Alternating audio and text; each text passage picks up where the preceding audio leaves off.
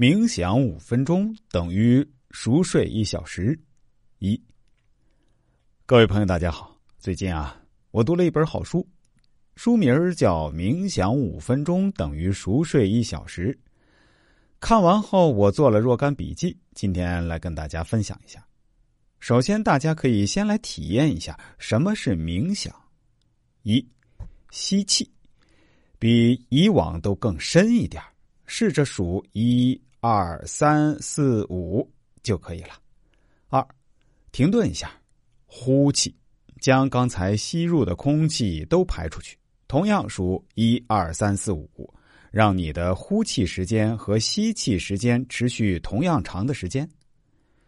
第三，停顿一下，再一次深呼吸。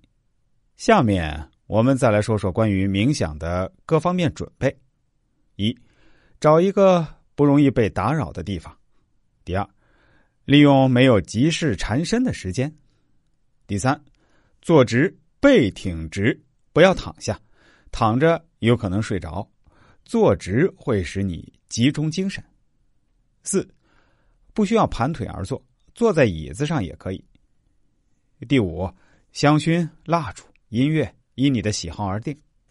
第六，穿着宽松舒适，就是要教你通过具体操作来优化你的大脑。这具体操作就是冥想。你会了解到，当你享受幸福、爱和智慧的时候，你的大脑是什么样的状态。然后通过冥想锻炼来掌握技巧，懂得如何激活大脑的这种状态，并强化这种感觉。冥想将使你获得一种逐渐改变大脑内部神经的能力，从而由内而外获得更大的幸福感和丰富的人际关系，使你身心安宁。其实，只要仰望头顶的星空，你就已经体验过冥想了，是真的。虽然“冥想”这个词儿听起来很深奥，但是只要你祈祷过，或者怀着好奇的心情仰望过星空，那你就体验过冥想了。世界上有很多的冥想形式，其中大部分都和宗教派别有关，包括基督教、犹太教、伊斯兰教、印度教和佛教。当然，其中和科学体系最接近的是佛教。